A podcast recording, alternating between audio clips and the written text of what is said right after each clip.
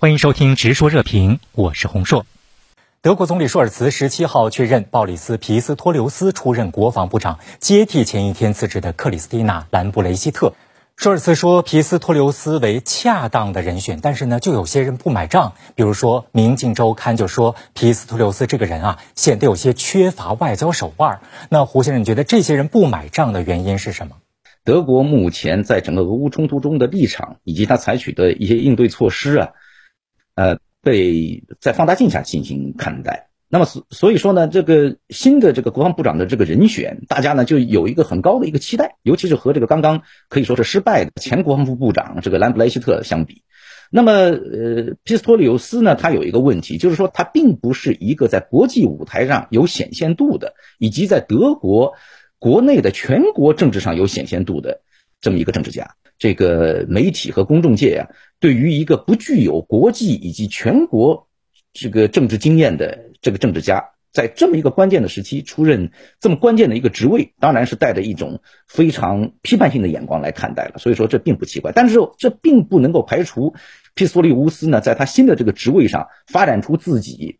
公众到目前为止并没有发现的能力。孟女士，我们注意到此前德国防长长期都是由女性来担任的。那这次皮斯托留斯担任防长呢，可以说打破了舒尔茨内阁的性别平衡。你觉得这会产生什么影响？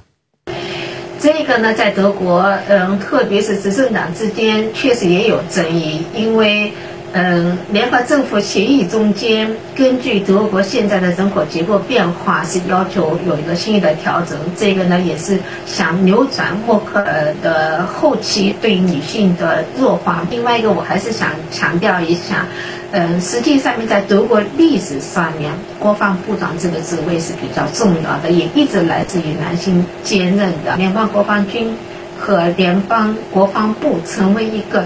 弱势的。边缘化的联邦部门之后，开始有女性出的。那么这次调整，在战争时期，呃，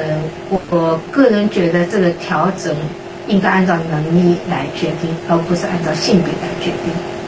那皮斯托留斯刚刚宣誓就职，就在接受媒体采访的时候表示，将在短时间内前往乌克兰。实际上，您觉得皮斯托留斯在俄乌冲突当中会有什么样的具体的动作？德国会转变他在这场冲突当中的角色吗？德国新任国防部长皮斯托留斯和前任兰布雷希特一样，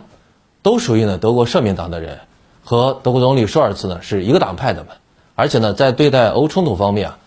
皮斯托留斯和舒尔茨态度也比较接近，哎，也就是呢，比较谨慎，不愿意呢俄乌冲突不断的升级，而希望呢俄乌冲突降级。这不仅是从之前，呃皮斯托留斯的言论啊可以看出来，而且呢，还可以呢从最近几天皮斯托留斯顶住了其他西方国家的压力，在对待呃乌克兰军援方面啊，一直不松口，给乌克兰提供豹二主战坦克。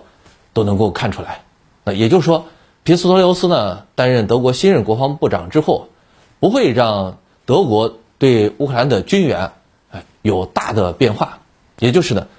态度呢依然谨慎啊，不过分的去介入呢俄乌冲突。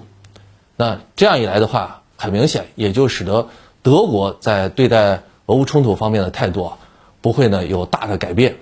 而且呢，皮斯托留斯。担任德国国防部长呢，还使得舒尔茨这个党派呢，哎，力量是增强了。这样一来的话，像德国绿党啊，不管是哈贝克还是呢贝尔伯克，要想呢对社民党进行呃更大的施压，那显然呢也变得比较困难了。经历了军演乌龙、公器私用、拜年视频翻车等一系列备受争议的事件之后，兰布雷希特曾多次被要求辞职。胡先生，您怎么来评价兰布雷希特？呃，兰布雷希特呢，实际上是一个呃，也不能说是个不是特别恰当的一个人选，因为在德国的呃政治的这个传统中，从一九四九年建国以后，那么他的这个国防的这一部分呢，就不是特别被看重。这当然是有它的历史原因，尤其是第二次世界大战的。呃，所造成的这个德国对于自己在国防以及在军事领域里面，呃，非常小心啊，永远不不愿意出头，等等，这种这种克制文化有很大的一种影响。那么兰布雷希特呢，实际上在他就职在去年年底，呃，在二呃不是去年了，二零二一年年底十二月份这个就职的时候呢，因为他之前所有的这些公职，他是自己是法律出身，他是在这个默克尔执政时期，他担任过这个司法部部长，后来担任过呃家庭部的部长，还还很短的一段时间呢，也在这个财政部呃担任过这个副部长。那么所以说他整个的这个。呃，工作给人感觉他更多的像一个高级公务员，结果他恰恰在这个比较不幸的时期赶上了这个欧洲，呃，政坛在二战以后，呃，可以说是一个受到了一个最大的一个冲击，就是俄乌冲突的这个爆发。那么把他所带领的这个国防部的这个工作推到了可以说是第一线，而且是被放大的来看待。那么在这个呃呃条件下呢，那么兰布莱希特他本人可能所。欠缺的一些经验以及这个专业的知识呢，以及他的这个呃，更多的像一个高级公务员，而不是一个大气度的、有远见的一个政治家的这种格局，呃，所构成的这个缺陷呢，就被放大了。那么，所以说，在这个意义上呢，他在国防领域里面，更多的是执行了舒尔茨。所交给他的任务，也就是说，所谓的这个时代转折啊，然后要有这个新的这个呃国防的开支啊，以及这个呃新的呃国防装备的采购啊，以及联邦国防军呃缩小规模，但是要让联邦国防军变得更有效率啊等等。那么所有的这些工作呢，我在我个人的判断看来呢，更多的都是一种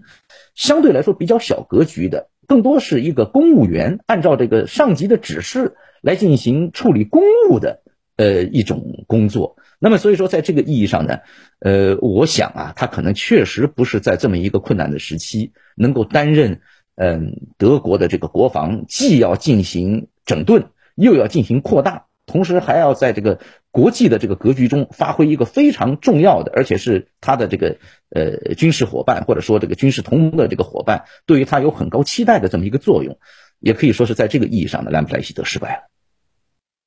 好，今天的内容就讨论到这里，感谢您的收听，我们下期再见。